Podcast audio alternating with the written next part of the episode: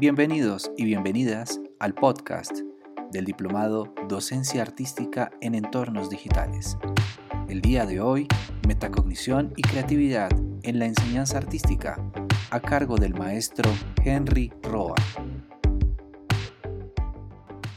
Dentro de nuestros escenarios formativos, bien sea en la interacción con los estudiantes o con colegas, es habitual encontrar que como profesores no compartimos o estamos en desacuerdo acerca de las concepciones sobre la enseñanza y el aprendizaje.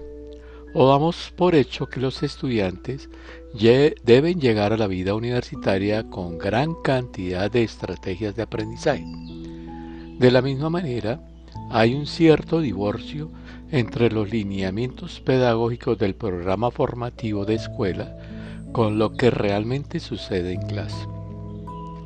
Estas son razones más que suficientes para continuar con la reflexión como regulador de la enseñanza en que la autocrítica y el compromiso por establecer conexión entre nuestros propósitos formativos con los intereses del estudiante debe ser el objetivo fundamental de la enseñanza.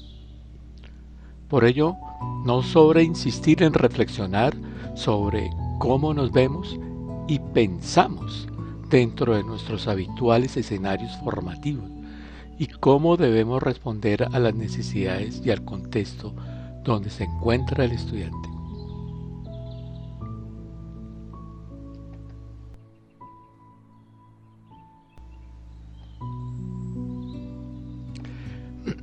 Existe cierto grado de reciprocidad entre las estrategias de enseñanza metacognitiva impartidas por el profesor con las estrategias de aprendizaje por parte del estudiante.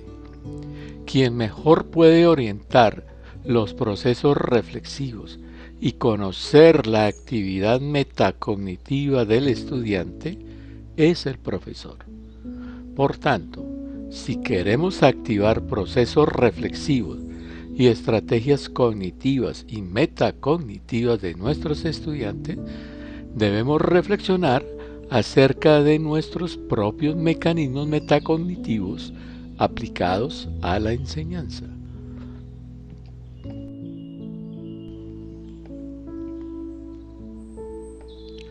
La actividad metacognitiva es aquella instancia de pensamiento que nos debe llevar a cuestionar o replantear nuestras representaciones interiores en que sea posible hallar contradicciones y vacíos y también fortalezas a la hora de realizar nuestros procesos de enseñanza.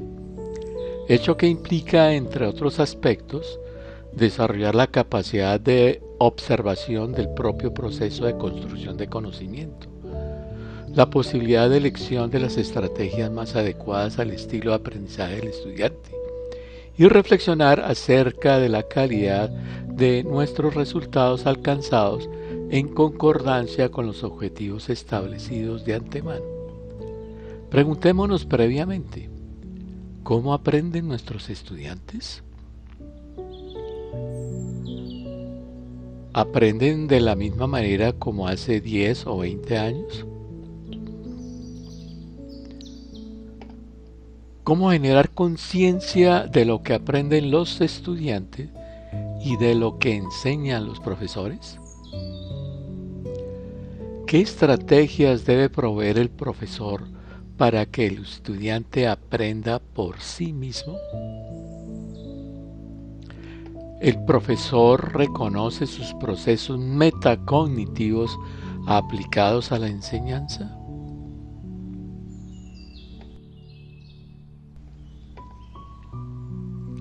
Un proceso metacognitivo dirigido a fortalecer las distintas representaciones mentales del estudiante, conlleva necesariamente conocer cómo piensa. De qué manera representa la realidad del estudiante no implica, por supuesto, que deba pensar de igual forma a como piensa el profesor. Debemos considerar como principio orientador que que el mejoramiento de los procesos de enseñanza y aprendizaje del currículo pasa inevitablemente por la transformación del pensamiento de los profesores.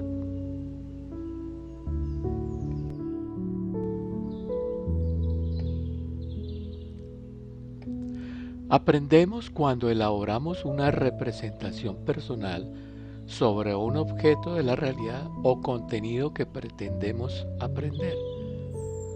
No debemos desconocer los esfuerzos hechos por varios profesionales para mejorar sus prácticas docentes. Sin embargo, vemos que la situación persiste. Muchos profesores hemos estado prestando más atención a lo que tenemos que hacer para enseñar, como es preparar clases, explicar y examinar, que a lo que tienen que hacer nuestros estudiantes para aprender.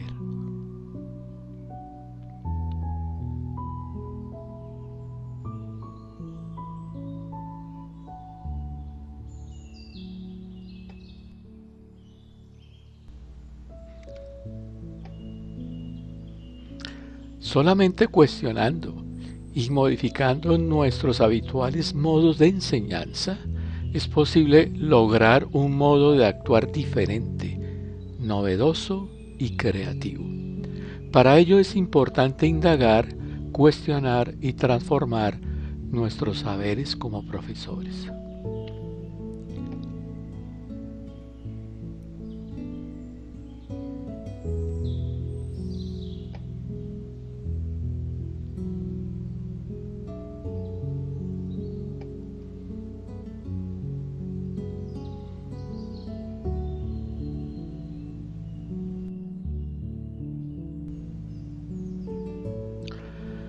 Muchas de las causales que afectan las relaciones entre docentes y estudiantes obedecen a la ausencia de estrategias metacognitivas que nos permitan caer en cuenta de los errores que cometemos, que en el caso de la formación artística es evidente cuando el docente no toma conciencia de las concepciones equivocadas con respecto a la enseñanza.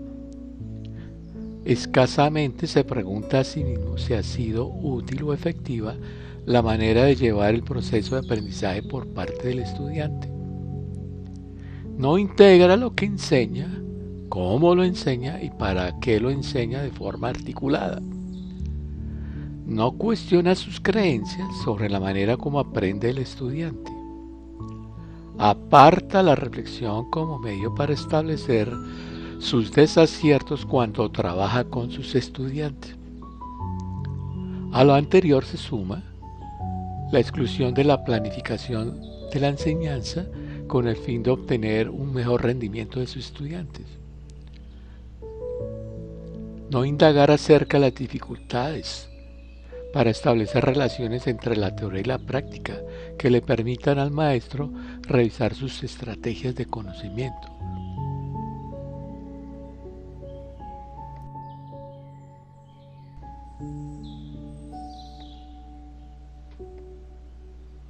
Como educadores es posible a través del ejercicio metacognitivo reconocer nuestros mecanismos cognitivos durante la praxis pedagógica y de esta manera generar en los estudiantes esta misma disposición para reconocer su propio estilo de aprendizaje y las adecuaciones que deben llevarse a cabo para dar sentido a la labor formativa.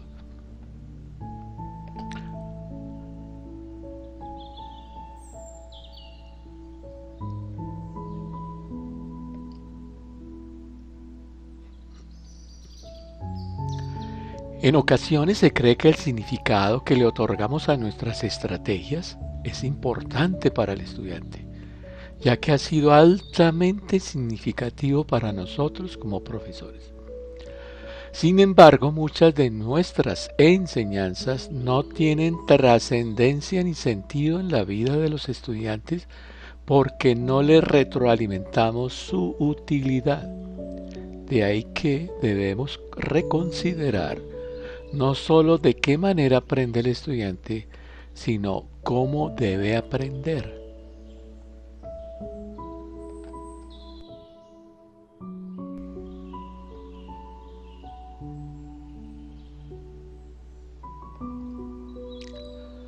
Dos pilares estratégicos para el desarrollo de una personalidad metacognitiva lo constituyen la autoobservación y la autointerrogación.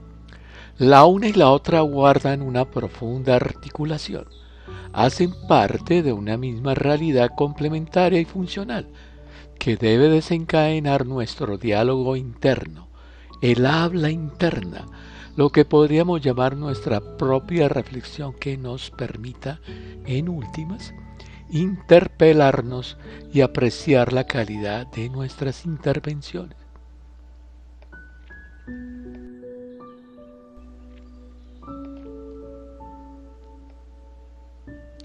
Como ejercicio de autorregulación, nos va a ayudar a conocernos a nosotros mismos en los distintos escenarios personales en que nos encontremos. Una mirada interna nos ofrece datos sobre por qué nos comportamos de una determinada manera.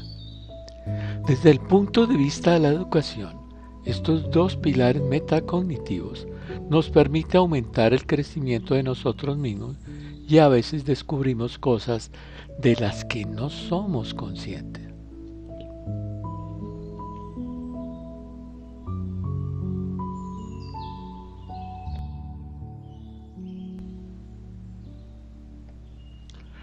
Cuanto más conocimiento tengamos de nosotros mismos, más podremos autorregularnos y mejor nos adaptaremos. Por tanto, la autoobservación y la autointerrogación, desde el punto de vista de la tarea formadora, consiste en deliberadamente percibirnos a nosotros mismos como docentes tomando conciencia de nuestro ser y del principio de, la realidad en el que estamos inmersos y de cómo este principio de realidad imparta en nuestro ser. Acceder de manera deliberada y reflexiva conlleva de manera inexorable una regulación de nuestra actuación de manera distinta, acorde a las circunstancias en que nos enfrentemos. Estos dos recursos metacognitivos también pueden hacerse retrospectivamente, como la hemos hecho con nuestras historias de vida y creencias, aunque la reconstrucción del pasado no sea exacta. También es importante hacerla para conocer la forma de pensar del profesor, para conocer qué punto de vista tiene él de las cosas de la enseñanza y del aprendizaje.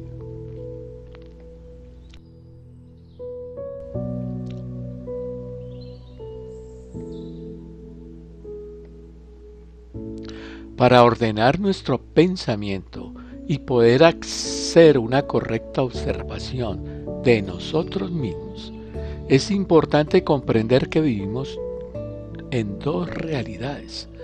Una exterior que está compuesta por eventos, que son todas las situaciones que experimentamos en la vida, y una interior que está compuesta por emociones, valores, sensaciones y pensamientos que pueden ser agradables o buenos y desagradables o malos.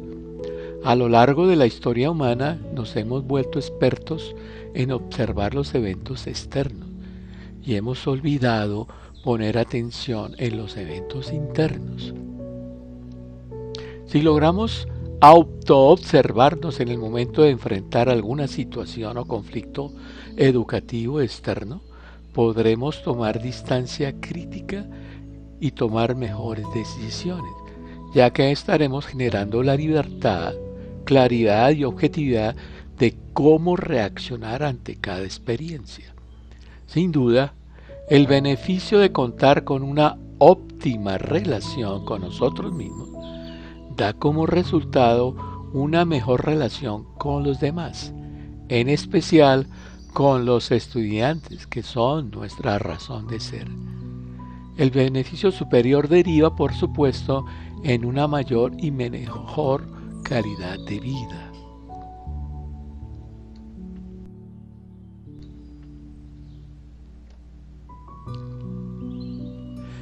Hay que tener en cuenta los distintos momentos en que podemos realizar las reflexiones que bien pueden ser antes, durante o después de ejecutada la acción.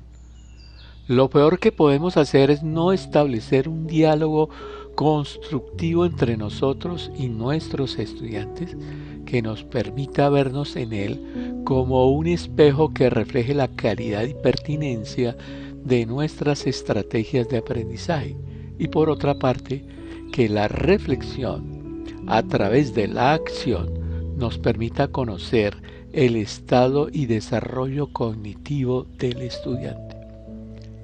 Como consecuencia de este diálogo mutuo, en el que la práctica de aula informa la reflexión y a la inversa, se construyen teorías prácticas contextualizadas que canalizadas y sistematizadas conllevan al desarrollo de los estilos de aprendizaje y por supuesto de nuestras asignaturas como tal.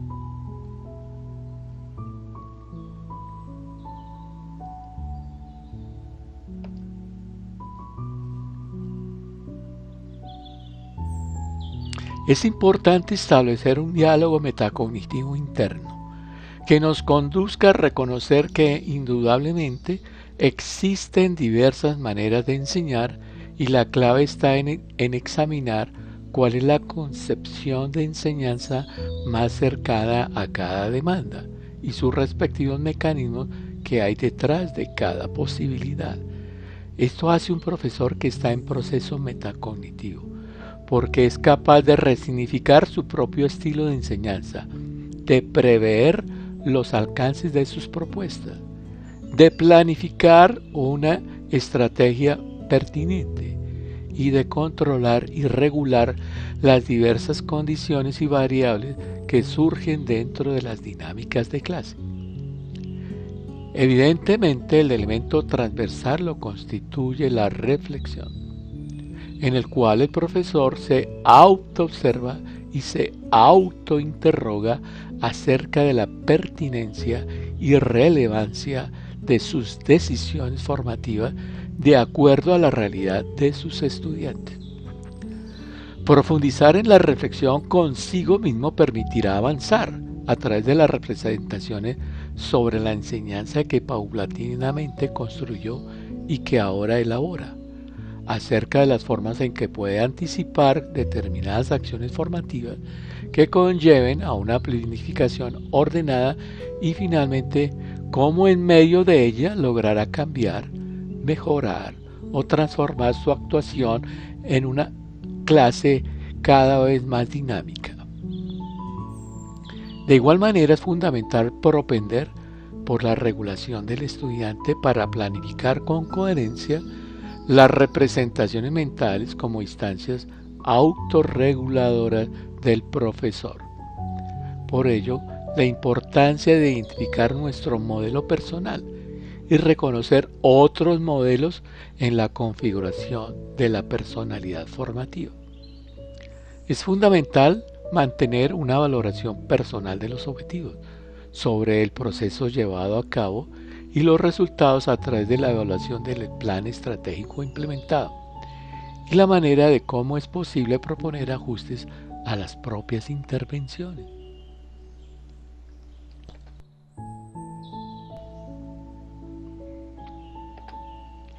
Como componentes de los procesos de autorregulación, tanto la planificación, la supervisión y la evaluación son los pilares fundamentales del autorregulador.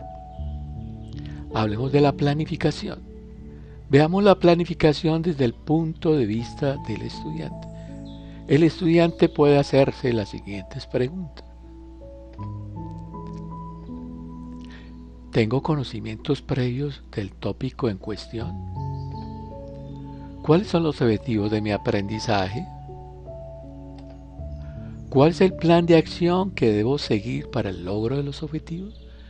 Estas y muchas más preguntas puede realizar el estudiante internamente frente a un plan estratégico de acción frente a su aprendizaje.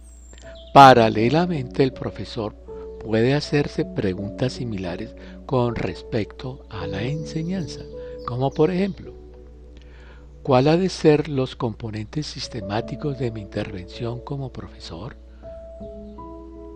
¿Hacia dónde deseo llevar el aprendizaje del estudiante? En cuanto a la supervisión, el mismo proceso. ¿Qué preguntas se puede hacer el estudiante con respecto a este componente autorregulador? ¿Soy consciente de los avances y tropiezos en mi proceso de aprendizaje? ¿Puedo ir determinando cuáles son las causas de las dificultades? Paralelamente el profesor pregunta, ¿percibo los aciertos y desaciertos de mi intervención como profesor? Si siento que lo necesito ¿Hago ajustes a mi propuesta metodológica?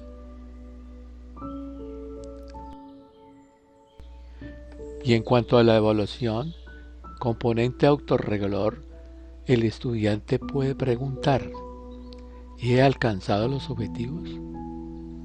¿Cómo lo compruebo? Tuve dificultades en la aplicación de las estrategias utilizadas en mi proceso de aprendizaje. ¿Cómo las superé? ¿Han sido eficaces las estrategias que estoy aplicando en mi aprendizaje? Y en cuanto al profesor de manera paralela, pregunta, ¿logré alcanzar los propósitos formativos con el estudiante? ¿Cómo evalúo mi desempeño? ¿Aprovecho la evaluación para cuestionar mis concepciones formativas?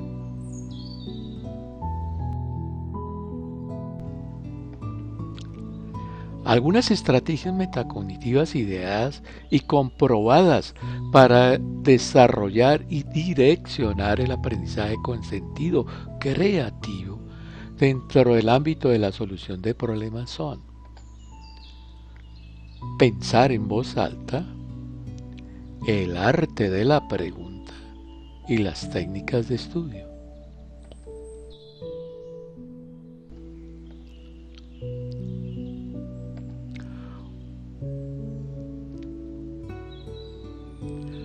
Una manera óptima y deseable para monitorear y conocer de cerca al estudiante es pensar en voz alta, frente al desafío que implica resolver una situación problema específica.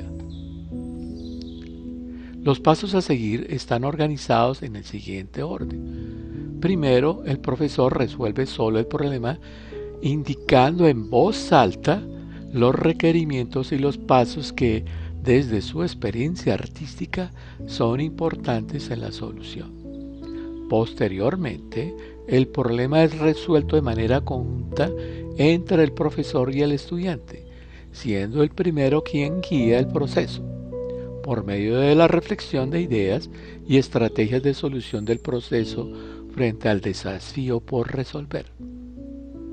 En un tercer momento, Continúa la tarea de resolución del problema de forma conjunta, pero es el estudiante quien guía el proceso mediante la organización del plan de estudio y maniobras de autorregulación para cometer en la solución. Por último, en el cuarto momento, el estudiante resuelve el problema de forma independiente con posibles aplicaciones a otras situaciones, pero siempre pensando en voz alta.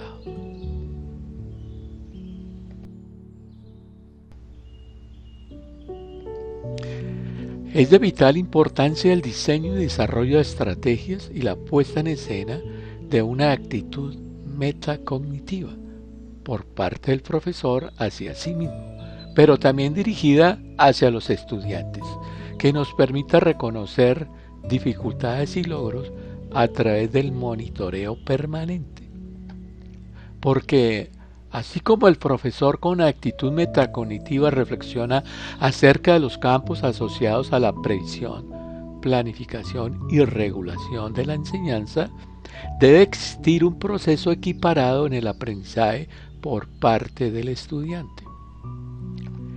Este es un medio por el cual la metacognición se convierte en un recurso de reflexión crítica para favorecer la transformación de las prácticas de enseñanza del profesor y de aprendizaje del estudiante como mecanismos para cambiar los rasgos negativos y para potenciar los propios logros. Avanzar en la creación de estrategias con propósitos metacognitivos en la solución de problemas demanda no solo como toma de conciencia por parte del docente y del estudiante, sino que es menester crear el hábito e incluso el entrenamiento constante.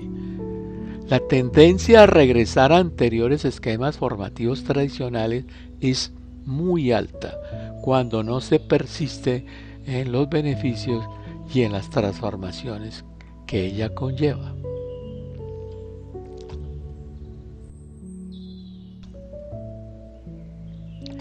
El desempeño, a veces errático en muchos de nuestros estudiantes, demuestra que poco hemos reflexionado sobre la importancia de la habilidad para formular preguntas.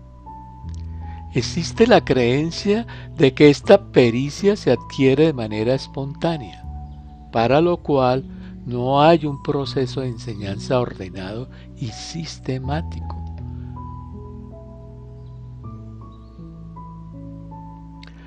Los hechos demuestran que la mayor parte de los estudiantes desconocen la importancia y la necesidad de plantear preguntas como medio para subsanar sus niveles de comprensión en la ejecución instrumental y asimismo como recurso para reflexionar sobre sus propios procesos cognitivos.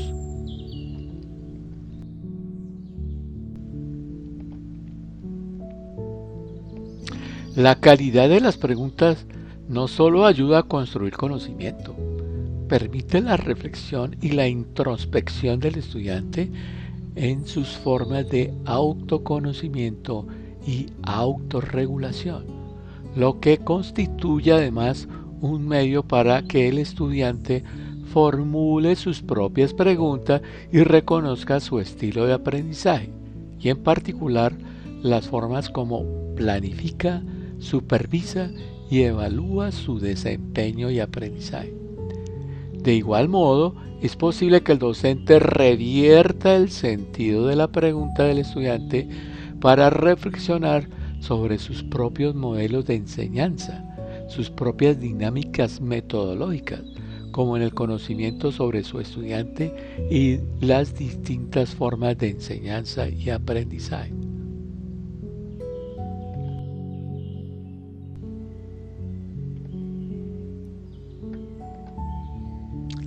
Es innegable la valía de la diversidad de preguntas que surgen de la imaginación creadora de un profesor con actitud metacognitiva. Son preguntas que animan a dar razones de por qué se piensa de una manera y no de otra. Otras que surgen con la intención de someter a la crítica lo que se dice. Algunas para aclarar el pensamiento es decir, el por qué se piensa de determinada manera. Las preguntas orientadas a la corrección, por ejemplo, ¿qué otras soluciones hay? Y las preguntas que animan a la corrección. En una dirección u otra, las preguntas deben desencadenar la reflexión sobre cómo aprender a pensar mejor.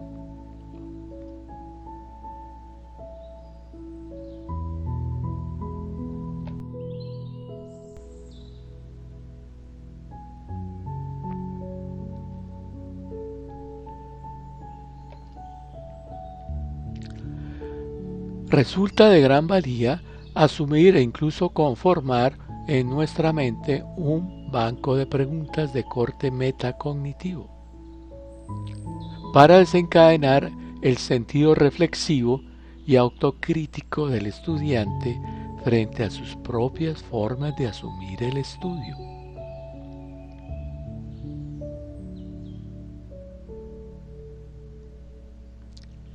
Todo esto con la intención sistemática de que cada estudiante en particular logra encontrar la mejor estrategia para un adecuado aprendizaje. Para responder dentro de un sentido de proceso, las preguntas no deben estar supeditadas a un único momento. Por el contrario, deben hacer parte de un constante cuestionamiento, tanto al comienzo, durante y al finalizar la clase. Dentro de esta dinámica es importante establecer las diferencias entre preguntas de orden cognitivo con respecto a las preguntas de orden metacognitivo en el amplio campo del aprendizaje.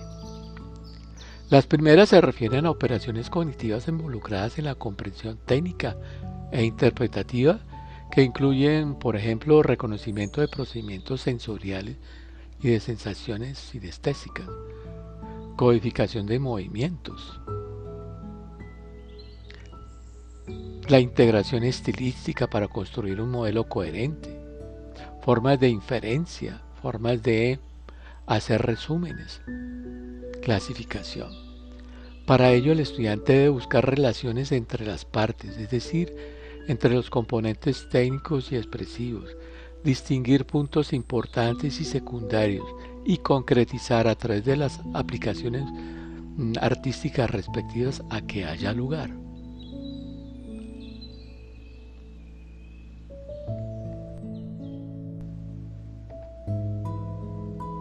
El proceso de desarrollo del pensamiento metacognitivo demanda especial atención en cada una de sus partes constitutivas.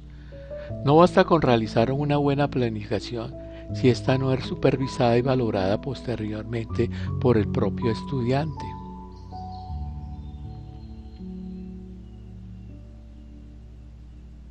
como tampoco es posible llevar a cabo acciones aisladas que no respondan a una planificación estructurada dentro del propio estilo de aprendizaje del estudiante.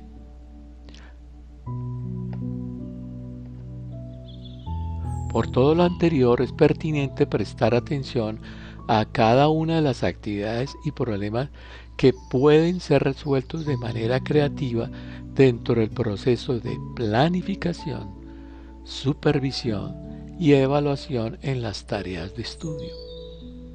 Es posible, en consecuencia, llevar a cabo el estudio o ensayo de determinada hora o lección estableciendo de antemano que la planificación responde aún antes de comenzar, en el cual es posible prever las diferentes acciones a cometer.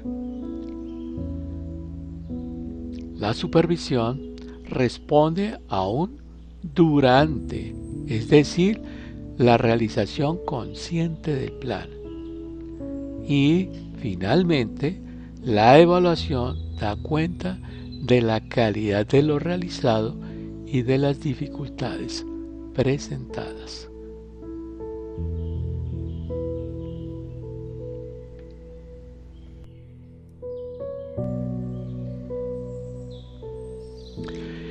Gran parte del trabajo simbólico y perceptivo que un estudiante desarrolla frente a diferentes aspectos de la realidad artística tienen sus raíces en el empleo y articulación de imágenes, metáforas y sensaciones, que son fuentes potenciales para el desarrollo del pensamiento metacognitivo del estudiante.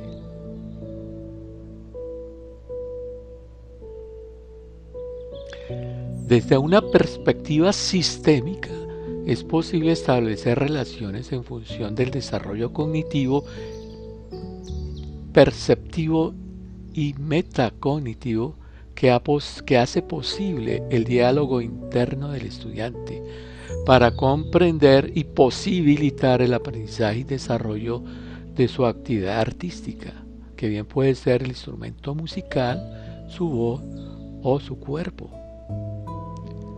Con este enfoque, las propuestas o activación de estos medios de aprendizaje no solo aumentan la experiencia y el conocimiento, sino que permiten una comprensión y potencialización de las posibilidades personales del estudiante, dado que se constituyen en una fuente de autoconocimiento y de comprensión de los distintos eventos por conocer y aprender. Acceder a estos mecanismos a través de las preguntas metacognitivas, el seguimiento del plan de estudio, pensar en voz alta, entre otros, hacen del aprendizaje una experiencia de enorme significación para el estudiante y enriquece ampliamente las estrategias del profesor.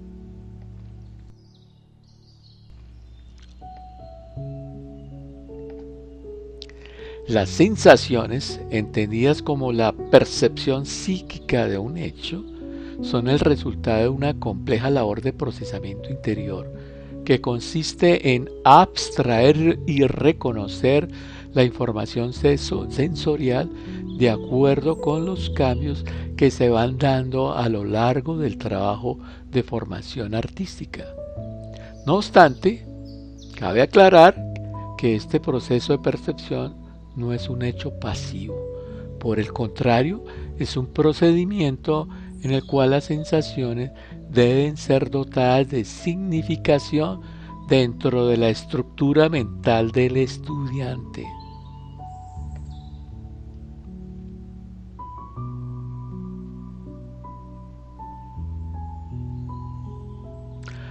Abordar el uso premeditado y consciente de sensaciones tiene una directa incidencia en la cognición.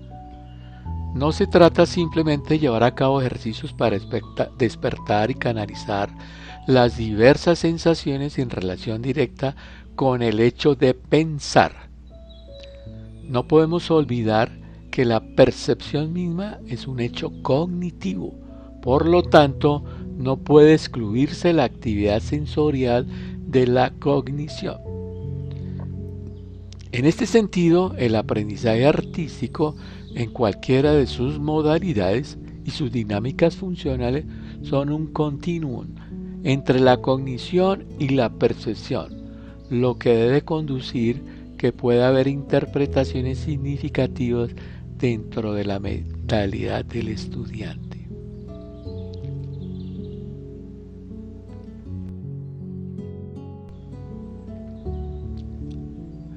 Las imágenes poseen en su esencia un carácter subjetivo y personal y guardan relación con la experiencia de ver algo, con la idea de pintar.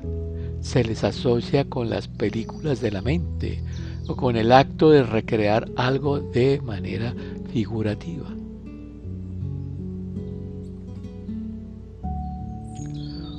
El profesor es un actor fundamental en las propuestas de enseñanza artística que recurren a estos medios audiovisuales por la habilidad y los recursos evocadores de imágenes que puede activar. Su función primordial es ayudar a crear e inducir en la mente del estudiante una serie de imágenes significativas para comprender e incluso mecanizar las exigencias técnicas de su instrumento respectivo o el manejo del cuerpo, entre otras perspectivas artísticas. Para estimular y reforzar las imágenes mentales, el educador apoya esta construcción con otro tipo de imágenes de tipo sonoro o visual, es decir, aquellas que están representadas en la calidad, comodidad y tipo de expresión a que haya lugar. Desde luego, recurrir a este tipo de estrategias audiovisuales como formas de conocimiento metacognitivo estimula la imaginación creativa del intérprete, del estudiante, dado que permite modificar y ampliar sus propios esquemas de pensamiento.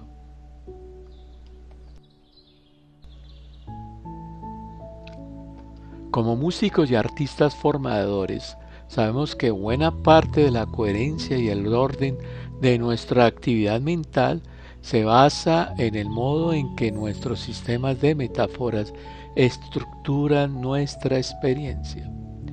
Desde esta perspectiva general y experiencia previa es posible conocer y comprender cómo entiende el, estudiante el mundo a partir del empleo de la metáfora. Cuando se accede a la enseñanza y aprendizaje artístico con apoyo en este tipo de recursos metafóricos, es evidente que el estudiante lleva a cabo un esfuerzo mental por encontrar la analogía entre el sentido de la metáfora y el mecanismo motor que ha de activar y desarrollar.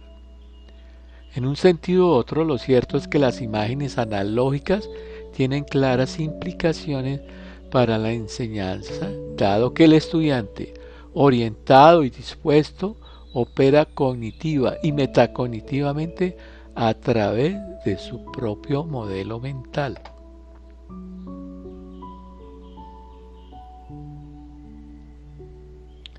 Desde luego hacer uso de estos mecanismos como instancias de orden metacognitivo y cognitivo es posible derivar mecanismos motores y de percepción corporal. La usual flexibilidad de la metáfora permite ajustarse a los requerimientos de orden cognitivo tanto del docente como del estudiante, hecho que conlleva un proceso de comunicación cercano en esta interrelación formativa.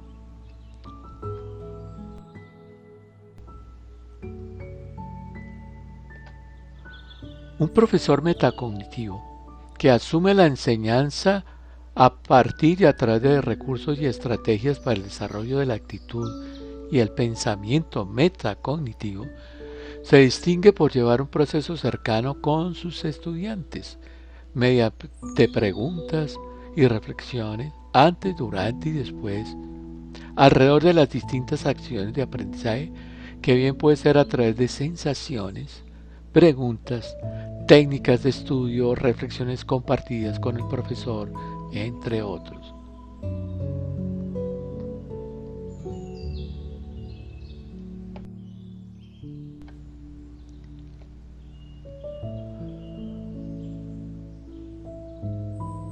Un profesor metacognitivo posee un estilo problematizador.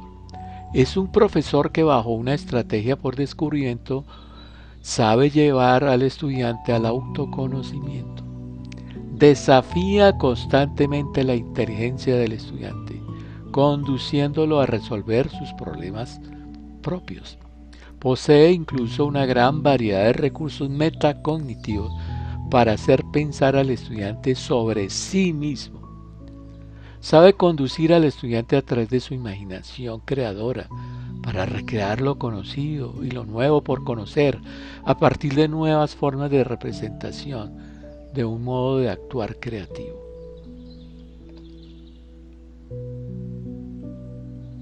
Finalmente, es un profesor con una gran dosis de capacidad reflexiva sobre sí mismo, que pondera y evalúa la calidad de sus intervenciones de forma paralela a las realizaciones de su estudiante. Sabe que los aciertos, pero en especial las contradicciones, es la fuente de su desarrollo docente. Siente que recorrer un mismo camino al lado del estudiante, en donde los pensamientos del uno y del otro se complementan mutuamente, con la intención de promover en forma gradual el control del estudiante sobre su propio proceso de aprendizaje y adecuación de, estrategias formativas a cada situación por parte del estudiante.